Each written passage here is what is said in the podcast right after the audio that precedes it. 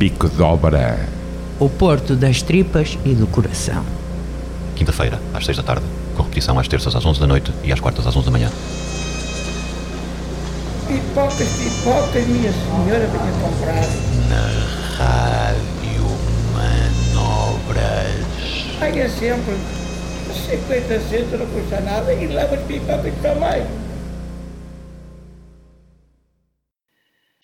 Susan Wright, and I live in Gaia, Portugal. And I've been thinking a lot about pandemics. Go figure. But lately, I have been thinking what is the real pandemic we face? The dictionary definition of a pandemic is an outbreak of a disease that occurs over a wide geographic area and affects an exceptionally high proportion of the population. Medical pandemics terrify us. They produce hysteria in some, hoarding in others, rebellion, denial, chaos, and the sudden appearance of a whole lot of money to mitigate the impacts to our economic lives. Once the pandemic is recognized, the response is rapid to find a cure. And this time I found myself wondering why we, the human species, do not recognize the other pandemics in our world and attack them with the same force and unified purpose as we're trying to do with the current efforts to address the coronavirus pandemic of food shortages causing millions of people to leave their homes, the pandemic of environmental hazards continuing to pollute the earth, the pandemic of collapsing infrastructure, the pandemic of declining educational systems, the pandemic of bigotry, the pandemic of false information spreading faster and more insidiously than any virus. Do not all these things fit the definition of a pandemic? An outbreak of a disease that occurs over a wide geographic area and affects an exceptionally high proportion of the population. Do not all these things also fit the definition of a disease? A condition of the living animal or plant body or one of its parts that impairs normal functioning and is typically manifested by distinguishing signs and symptoms. In his book Sapiens, A Brief History of Humankind, Yuval Harari says that most of our constructs are imagined, and in his words, quote, humans believe in a particular order not because it is objectively true, but because believing in it enables us to cooperate effectively and forge a better society. But in order to change an existing imagined order, we must first believe in an alternative imagined order. End quote. I think we are living in a time when our current imagined constructs, our myths, that have brought us this far are now in evident conflict with the realities that we as a species have either caused or greatly contributed to, such as global warming, or what we continue to allow, such as poverty, drug addiction, illiteracy. We crave social interaction but find ourselves more and more alienated. We strive to help our fellow neighbors, but it takes a crisis of global proportion to enact our good intentions on a massive level. We mistake an increase in material things for an increase in our happiness and as a measure of our success. We desire individuality but cannot see beyond to the common good. We cannot see how individual liberty and government can work hand in hand for the betterment of everyone. We are in a crisis of pandemic proportions in almost every area of our natural and social lives. There is a growing alternative, now gaining some momentum. So this is not my idea, but I think it's important, so I want to repeat it and keep it going. We could tell ourselves that as humans, we are a subset of the larger universe, but that is not to minimize our role. In fact, it is to call us to use our imagination to create a new myth that not only preserves our species and our planet, but also opens up our potential to be our own creators utilizing our full potential as a part of an ongoing process of creation and not as purveyors of destruction. If there is any purpose to pandemics, perhaps it is to push us to a tipping point. Even though I don't believe in signs, I believe that events are neutral. I do believe in our ability to create new stories as a result of events that will benefit ourselves and the planet. And that, I think, is our greatest power. Now we just have to keep repeating the new myth over and over and over to as many people as we can because that's how myths become our realities.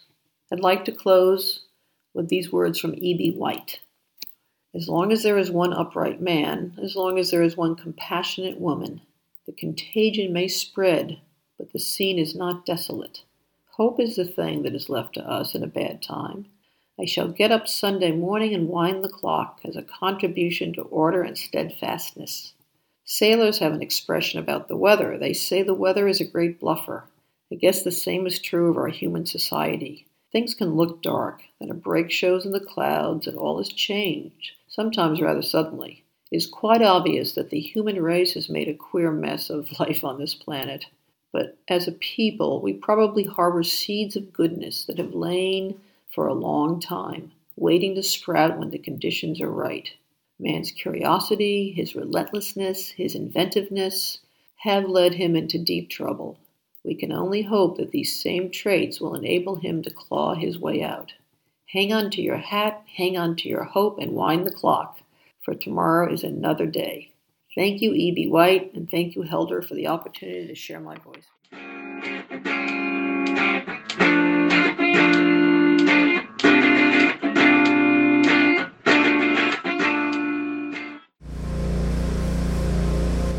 Bico de Obra. O porto das tripas e do coração. Bem-vindos a mais um Bico de Obra. Acabamos de ouvir Susan Wright, uma cidadã americana a viver em Portugal há dois anos.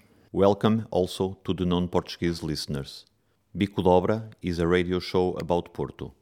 During this period of world pandemics, I invited people from all around the world to give me their testimonies and personal feelings on the issue. Thank you to everyone. O bico de obra nas próximas semanas será feito a partir de casa.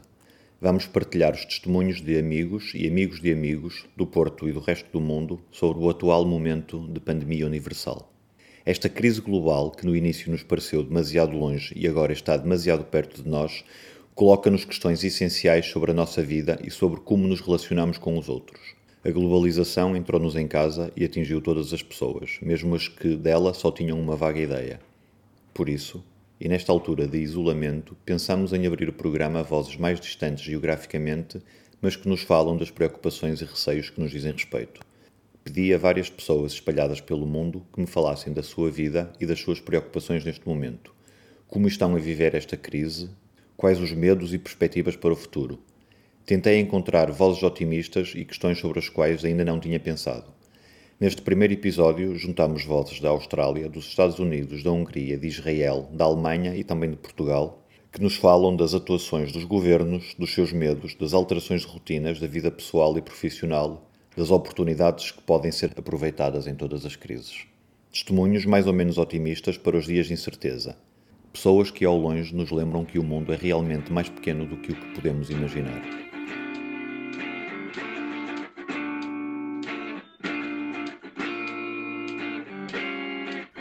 Uma menção ainda para a banda sonora do programa, que nos foi enviada de Florença, um contributo a partir do isolamento italiano, especialmente para o nosso programa, e é da autoria de Júlio Stramello.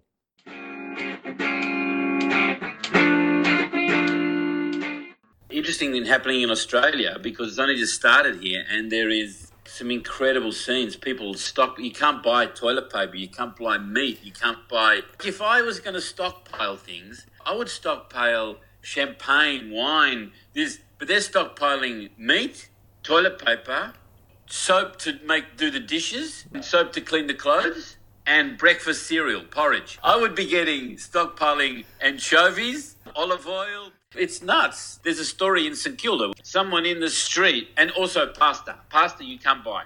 Someone, a man was walking in the street with some pasta under his arm. Someone came behind and grabbed the pasta, stole the pasta, and ran off some people are getting stressed, but by and large, Australians are very. They're still having meetings. They're still having lunch. You go to the street, the cafes are still people in cafes, still people in shops. It's like they think they're not going to get it because nothing ever happens here. We've grown up feeling like we're sa- we're it's the safest place in the world, so we're very blasé. Like for instance, in China and Korea and Taiwan and Singapore, Hong Kong, these places, the curve, the coronavirus curve is going right down because they tested everybody. They've tested so many people, and they everybody obeyed the rules. Put the gloves on, put the mask, and don't don't stand near people. And and in, in these cultures, they do that. They obey. But I fear that that's not going to happen here. I think it's going to be get a lot worse than before it gets better. Some almost extremely socialist ideas are going to be implemented, like the idea that we've been moving towards this free market, every and smaller government and everything. All the institutions that previously owned by the state being hollowed out or privatized, and now there's a lot of already talk about maybe this was a mistake, and we we should think carefully about about this in the future because when something comes along like this, if there's no intervention, if you just leave the market to de- to deal with this, then it's going to be a catastrophe. People before were very dead against this, always about the free market, and now thinking maybe in the future this is actually going to make it change. Like this is going to reveal that capitalism or, or rampant kind of free market ideas cannot solve. They're fine when everything's going well um, to an extent, um, even if you believe that. But when there's a crisis like this, it's not equipped to, to deal with the situation. When they're speaking, when they talk, when the leaders talk, or any of the politicians talk, and it's probably not just Australia, but you can never really talk whether whether the measures they're putting in place, particularly the government we have, which is a kind of uh, fairly right wing government, and they were very slow to react. They were giving, sending very mixed messages. They were saying they were trying close the Grand Prix. We shouldn't have a Grand Prix, but we're going to have football. Football's fine. People can go to the football. In fact, I'm the prime minister, and I'm going to go to the football on the weekend. There was lots of mixed messages, and you're thinking he's either stupid or, or he's not a good leader in a crisis. But some people in a crisis, they they really don't know how to act. They can't step back and look at the big picture, and you know, and, and bushfire crisis just before this in Australia has now gone in the background. It's not over though. I mean, these communities are just burnt out. They haven't even got homes. They're like, and now this crisis has taken over the coronavirus. And so, anyway, the government's just giving kind of mixed messages. Like, one minute they're saying we should close all the schools, but then they're not closing the schools. Some schools are shut, the private schools are starting to shut but the state schools are still open. Two kind of schools of thought, even from the experts. Some say actually keep the kids at school, it's the best place for them. We know where they are. They're not going to infect old people there. They're going to, we know exactly where they are, but if you t- send them home, some of them are going to get on the streets, or some of them are going to infect their grandparents. We have less control over that, and it could be a bigger problem. There's no decision really made around this by the politicians. So it's quite confusing, and I think this is actually not helping with the panic at the supermarket. This makes people buy toilet paper because they're shitting themselves. Estamos a ouvir Adriano Cortese, encenador e ator australiano. Fala-nos da situação em Melbourne e da sua vida. It was fine for us, but a lot of other people um, have had to cancel shows. Friends of mine cancelling shows, and it's one of the industries that is is is on the verge of collapse. where they were talking to the minister. They called all the all the all the heads of different theatre companies into a big Skype big conference call to discuss what possibilities the government could do if they can get a package to cover the casual wages of people that, were, that had contracts for shows coming up and how to sustain the major companies because they will sustain the major companies first before they sustain the little guys as usual. Freelancers are fucked. The thing is that it's never it's never been an industry that looks after people on this level. It's always uh, the next show, the next show, the next artist, the next. Uh, uh, it remains to be seen what's going to happen. There's a few thoughts about that people are going that the government, both the Victorian government and the national government, are going to put money into the sector and try and solve some of these problems. But it's it's not just three months. They cancel like the year. They cancel the program. And we're heading into winter. We're heading into the worst time now because this virus is worse in winter. So we're about to go into winter. So as it, as it gets more and more, and if people get the flu, the old people get the flu as well as this, it could be a disaster in Australia. People are talking like that. We've never experienced any problem here, fires and floods and things like that. But like, we the war never really kind of didn't happen on Australian soil, just a couple of little bits in the north. And any war since then has never been on Australian soil, and it's kind of led a bit of a charmed life. It was actually one week where the air here in Melbourne, you couldn't see the smoke. You had to wear a mask. But now you have to wear a mask for a different reason. Crossing my fingers that it'll be better, but I don't know. We'll see.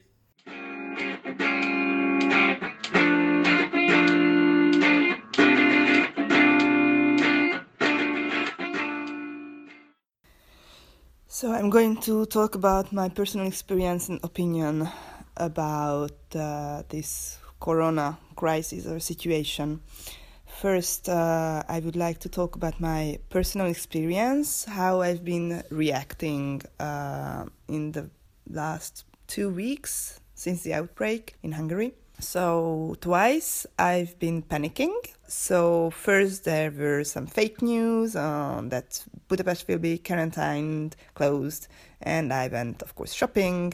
And then, when our PM said that everything will be closed at 3 actually, uh, 3 p.m., and after that, only pharmacies and uh, food stores can be open.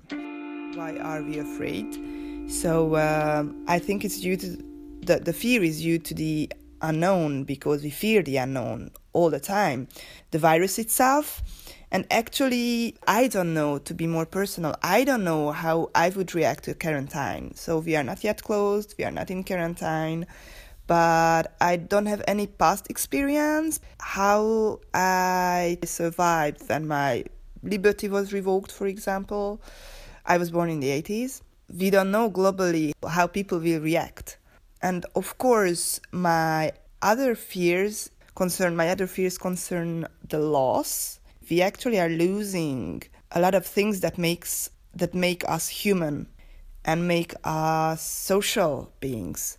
So, for example, the social gatherings, the offline social gatherings where we can actually physically touch each other and we can uh, exist in community like dancing and at parties singing together hugging our friends you know? That's what actually makes me happy. The offline cultural uh, places and events i can participate. Cinema theaters dan- like uh, dance performances and so on.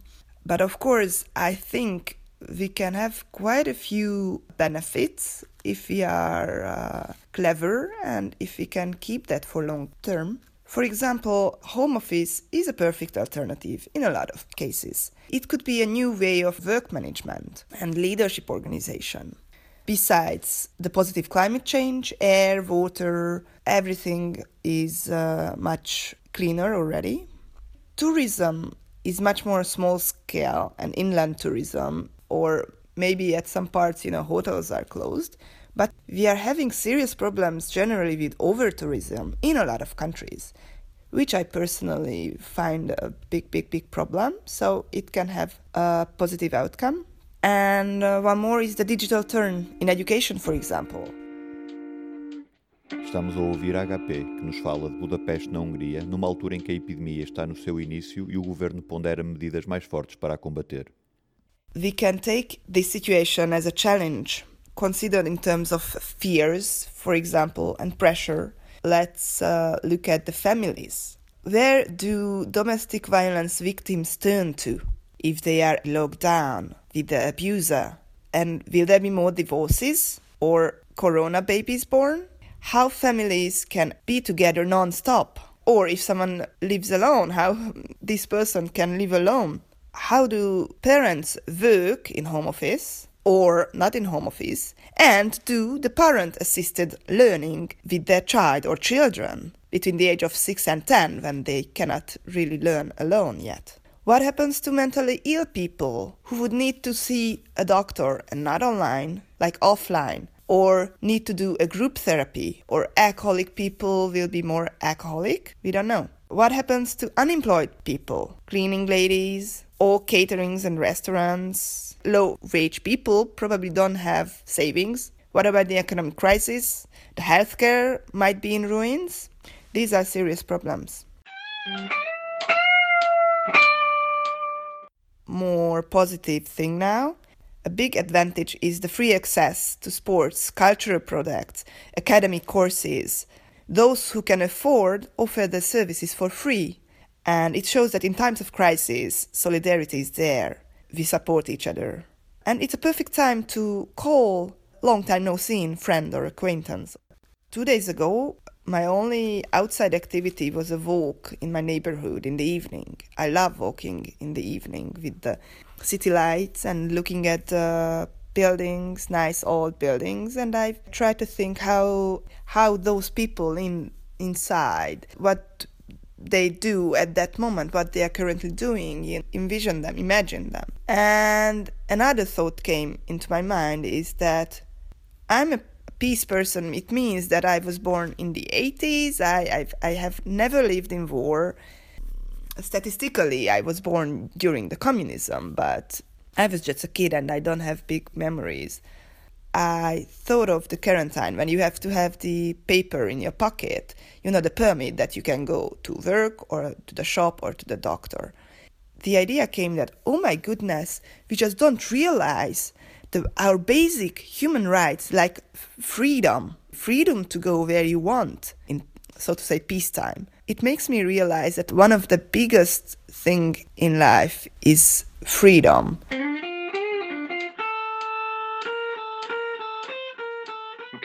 For, for me, first of all, the issue that we're dealing with uh, is an issue that that we don't understand in terms of its impact yet.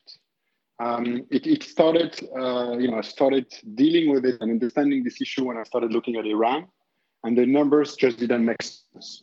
And uh, and then afterwards, like for Europe, same story. And in France, including France, the number didn't make sense. I studied statistics to start with, and uh, and I always like to you know figure out what, what would be the right numbers. And I realized that the number of people that we identify as contaminated is somewhere between 10 and 100x lower than the real number. So when you think you have, you know, maybe a thousand people, you may have easily 10,000 people that are truly contaminated. Here is the problem. When people say, look, it's okay, we only have this number of cases. No, no, we only have this number of cases that are identified as sick. We may have a much greater number of people that are truly contaminated. And in itself, it's, a, it's an issue. If you say, look, you have, let's say, 20 times more, uh, you know, yes, say you have, you know, let's say 1,000 cases and you have three people that are dead. And we say, but you know what? We don't have a 1,000, we may have 10,000. And then we have three people that are dead, so it's nothing. Yes and no. Yes, in the sense, but there is a no also to that. And here is why there is a no. How long between the time when you get contaminated and the time where you unfortunately die? How many days? How, what, what, what is this time? Because ideally, you cannot compare two-day number of new people that are dead with two days number of people that are contaminated. You have to go back and say, okay, on average, it takes this number of days for somebody, unfortunately, to die. So I have to go back to that number of days before, look at how many people were truly contaminated then, and compare it to the number of deaths of the dead. Right now, I have families in the you know in, in the UK. I have you know, a lot of friends also in, in the US, and I'm freaking out because those countries are not doing what the Chinese are doing, which is to act. When they realized that they had something big, they acted and they acted fast and acted very hard. The good news is uh, we have strong immune system. Uh, we also have incredible science. I mean, everybody's talking about the vaccine. There'll be plenty of things that will be, you know, that will be used to counter this way before a vaccine will be massively released. Science is here, strong immune system, uh, we have societies that can deal with it. But that said, it's something that is relatively new and something that is very, very strong. So the problem is you need to act early. The earlier you act, the earlier you contain, the earlier you build infrastructure, the earlier you have detection system and test and people trained and so on and so forth, the, the lower the death rate is because you're going to be able to absorb this. I mean, first limit it and then absorb it. And that's the critical part because you understand there is part of the death that will be related to the coronavirus itself. There is part of the death that will be related to the fact that we will, won't just have enough resources or places and so on and so forth to deal with the people. There's also part of the death that will have nothing to do with coronavirus directly. Why? Because imagine now, you're going to go to the hospital and you'll tell people, look, I, I need to be treated here. So two things could happen. First, you can get into the hospital, but there is a big chance that you're going to catch the coronavirus there, by the way And second of all, if you don't go into the hospital, maybe your situation will deteriorate. That's why the key is to flatten that curve, to make sure that the number of people doesn't go to the roof so that we have enough capacity to deal with them, and then it's going to be fine. I think our life is going to be very different uh, with Corona. I think uh, the way we think about privacy and being tracked, for example, uh, the way we think about travel, the way we think about human interactions. I mean, the reality is, you know, we may have a lot of changes. I, will tell you, for example, in Israel, and I think they're going to go much stronger soon. So that, for example, we didn't know, but now we know that you have the corona. We need to know everybody that you've met in the last week because all of them may be contaminated. So now, to be honest with you, would you be okay with the government tracking this if that means that potentially, you know, all these people that you've met could, you know, see their life being, you know, uh, taken care and also so that we can put them, you know, aside so that they don't also spread. Israel dealt with this issue very differently than others. Early on, they, they closed a bunch of uh, flights, you know, people coming from specific areas that were badly, uh, badly touched. They were maybe, I think, one of the very first countries to do that. Uh, Israel also did something else. So very early on, is anybody that would come from abroad would be forced into quarantine for two weeks. So we're not, we're not like, this is not a joke. When you go, you look at the streets right now, I mean, where I am in Tel Aviv, you see very few people in the streets. Everybody's like a meter or two meters away and so on and so forth. Uh, but the cases are the cases are growing, and I would not be surprised if we go all in again. There is tracking of people that is take, starting, you know, taking place, and basically they've took the units that were in the Israeli army in charge of, you know, figuring out all these issues with terrorists and networks and things like this, and they've told them now, now your focus as well is coronavirus. So you, you're going to treat it in the same way. So Israel is always a country at war, so they are ready. Bico de obra. O porto das tripas e do coração. Acabamos de ouvir Philippe Souchet, de Tel Aviv, Israel. Um território em guerra permanente que utiliza as suas armas militares também para combater a epidemia. A qualidade de som não é a melhor. Provavelmente partilhamos esta ligação com os serviços secretos. A seguir vamos ouvir o Dimitri, especialista em fiscalização de transações internacionais, que nos fala de Tiers, na Alemanha, uma pequena cidade perto da fronteira com o Luxemburgo. Our grandparents remember the Second World War ending, the reconstruction, and then later our parents they remember either socialist uh, governments or any other kind of problems where you really cannot just go and buy stuff in the supermarket, but millennials they have never heard of anything unstable you know? It's the first time that is uh, it's like a reminder for the generation that something is not just readily available you know? And then angela merkel the uh, chancellor uh, stood up and normally she never does that like she really never just goes in front of a camera and makes an announcement but that was like extraordinary circumstances and and this time she did it for because of a disease so this is going to cr- cause a big problem. What she said basically is this is a serious situation. Like that is serious. And when she says it's serious, she's coming from a science perspective. You know, she's used to be a physic.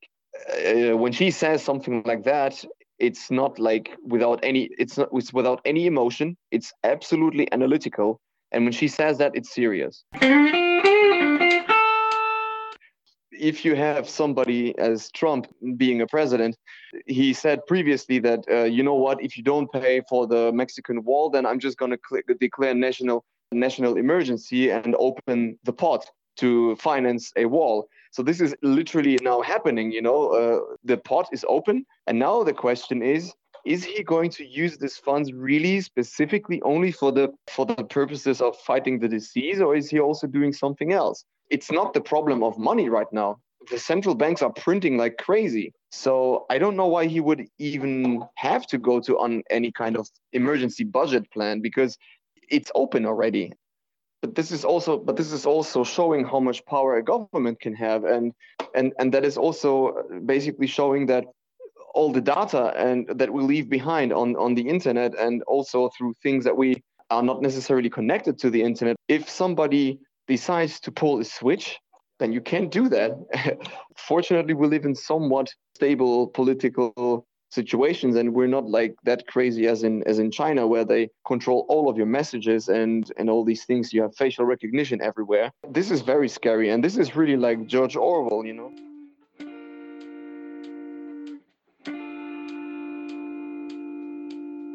In Germany for example it is really really rare that you can do home office Germany has a very conservative work environment. So you have to be there, you start at 8 a.m., you leave at 5. And things such as home office is not really crazy developed in Germany. You have it, you have it in, uh, it depends on the company that you work with. But although you have work that can be done uh, from home, it's still expected that you come to the office. I think this is rather a, a controlling environment. They really don't know how to do this home office thing. Uh, they don't really know exactly how to do that. That's really funny. And they say it's boring.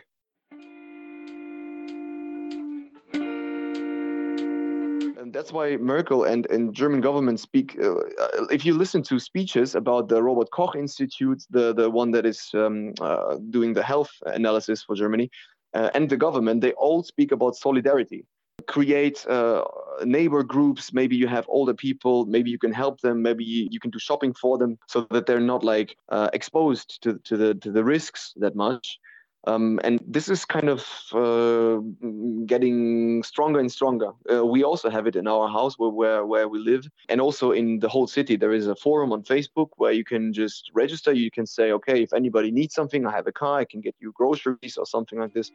It's really, it's really good the thing is i'm a, I'm a positive person. The the environment is completely benefiting. It's absolutely crazy. And uh, the flight traffic has decreased tremendously. Co2 emissions have decreased so crazy. It's first time since decades people in china could see the sky because there is no smog. And i'm not saying that wow corona is good. There is also some things that we actually can remember how it used to be and maybe take this forward when it, when this whole mess is is is done and also just get a book read a book you know take your time to read a book. It's such a long time ago i haven't read a book and now i'm just uh, reading something and educating myself. It's it's so much nicer. There was this discussion about uh, that uh, german company was working on a vaccine and trump just literally wanted to buy it. How uh, commercialized how capitalist does germany want to be? You know do you really allow a foreign company buying a solution, a potential solution to this virus, and you know that they will definitely make money from this, and then they said, no, we're not going to allow it. This is going to go away for sure. Stay safe, stay healthy, um, take care of your immune system uh, as much as you can. If your government is telling you you can go out, um, then if you go out, then limit it, but do the sports. Do something sporty, something that keeps your heart pumping. Don't stay at home all the time because this is going to decrease your immune system in a way. And of course, speak to each other. If anybody needs help, then help your neighbors. Together, we can just weather this and we just have to sit it out, have to wait until it's over. And it's going to be over. Os testemunhos que estamos a ouvir foram gravados entre os dias 17 e 20 de março. Neste momento, a situação evoluiu e já é muito diferente em alguns destes países. Vamos ouvir agora o testemunho musical de Júlio Stramiello, enviado de Florença, Itália, que serve também de banda sonora a este programa.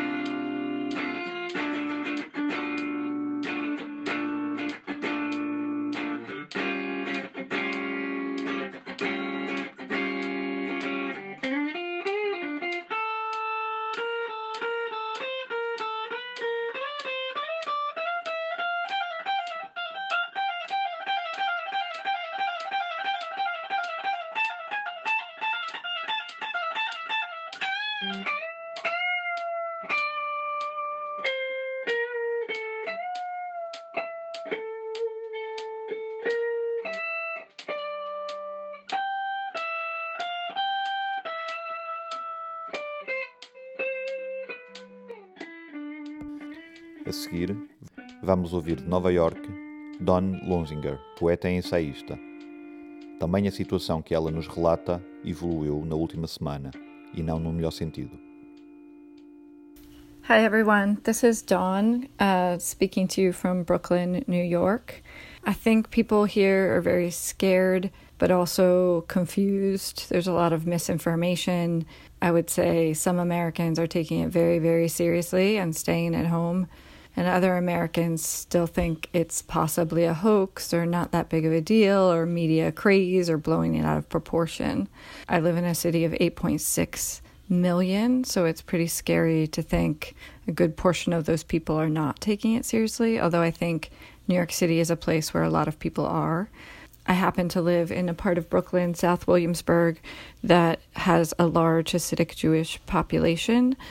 Um, and just yesterday, the New York Times reported that corona was spread pretty widely in that community, in part because they're still having weddings and church services as of yesterday.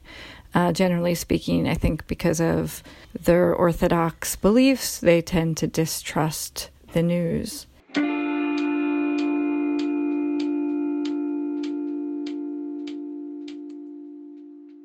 Personally, I think that a week ago in the US, mm, nobody was really thinking about it very much, even though the news was coming out of China and starting to come out of Europe.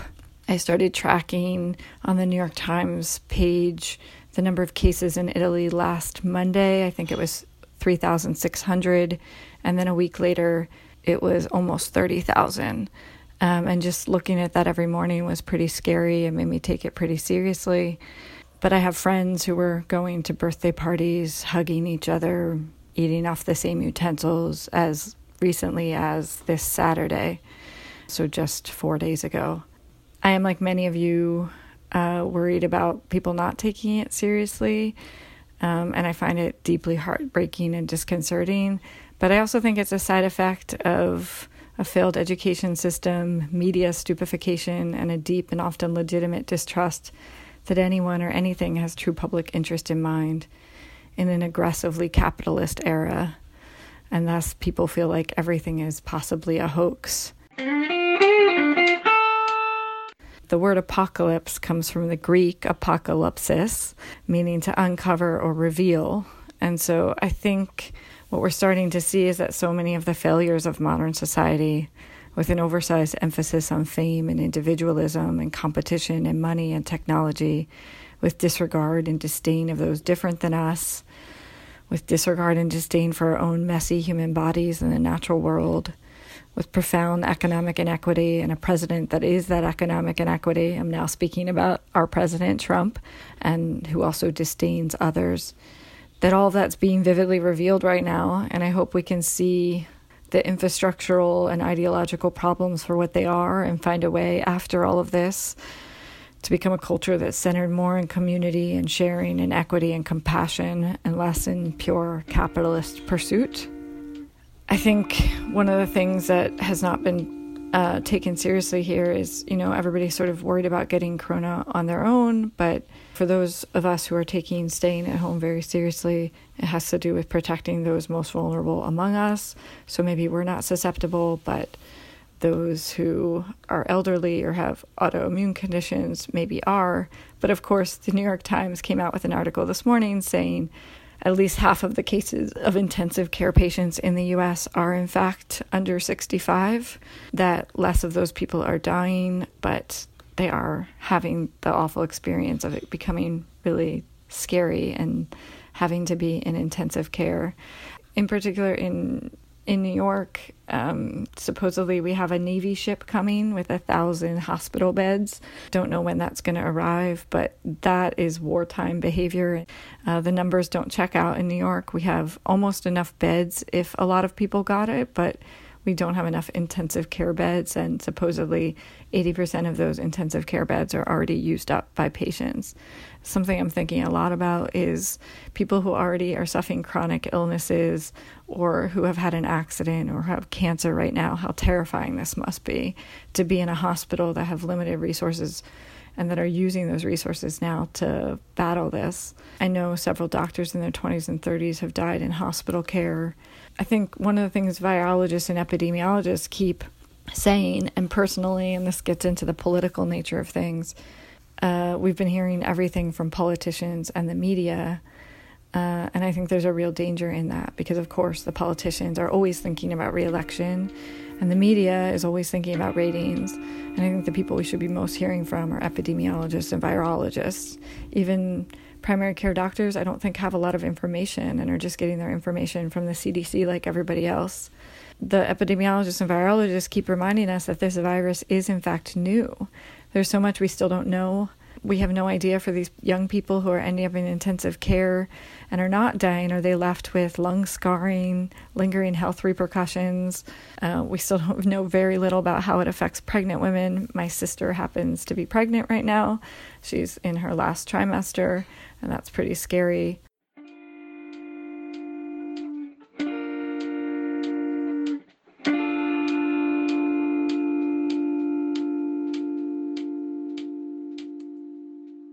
In terms of the politics, I'd be remiss if I didn't say something about Trump. So, you know, Trump has been just the worst in this situation. He's already someone who's full of misinformation and lies, and he lies with ease. And back in January 22nd, he said, We have it totally under control. It's one person coming in from China. It's going to be just fine. February 25th, he said, The stock market is looking great uh, February 25th, he said, We're doing a great job of handling corona.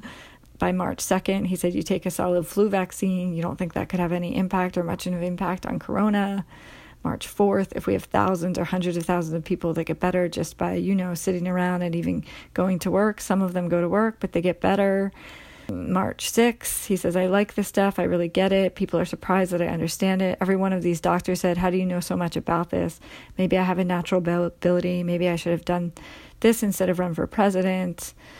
March 6th, I don't need to have the numbers double because of one ship that wasn't our fault. And then by March 9th, finally, he says, This blindsided the world.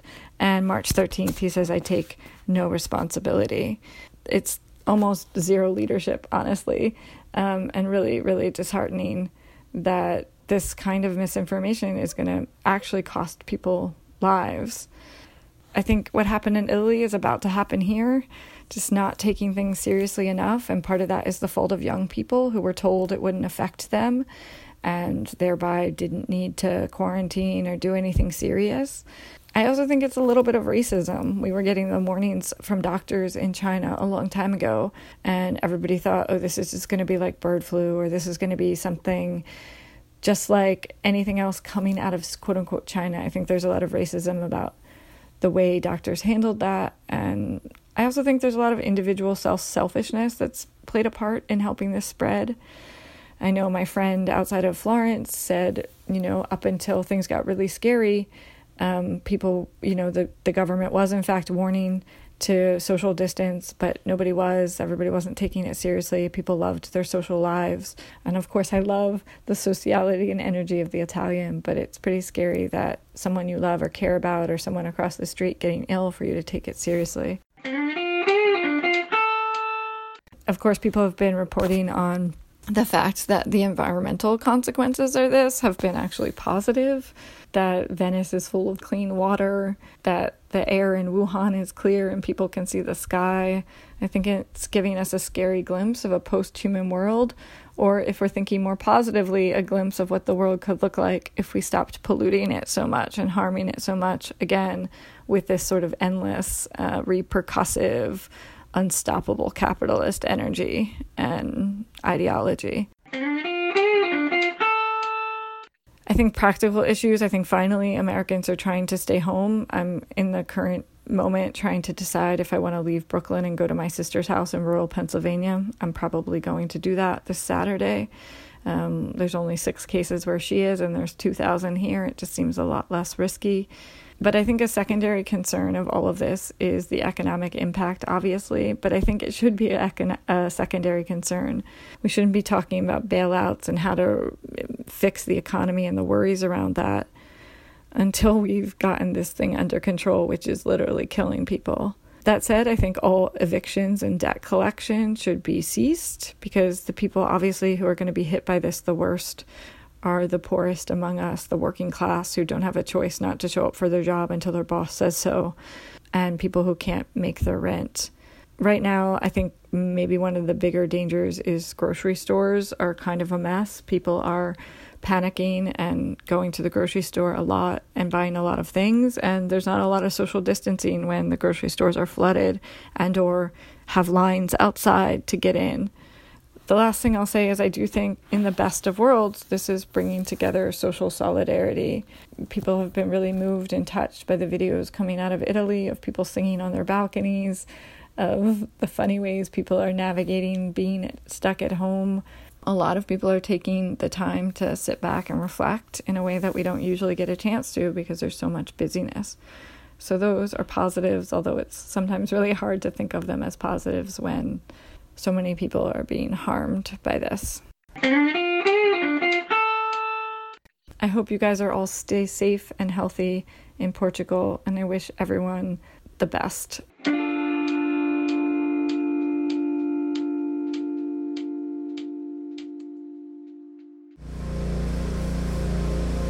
Bico de Obra. O porto das tripas e do coração. E termina aqui o Bico de Obra desta semana. Não é sobre o Porto das Tripas e do Coração, mas é sobre o mundo, ao qual estamos cada vez mais ligados. Pode seguir-nos em radiomanobras.pt, no Mixcloud, no iTunes e no Spotify. Bico de Obra. O porto das tripas e do coração. Quinta-feira, às 6 da tarde, com repetição às terças às 11 da noite e às quartas às 11 da manhã. Pipocas, pipocas, minha senhora vinha comprar. Na Rádio Manobras. Paga sempre 50 centos, não custa nada, e leva as pipocas também.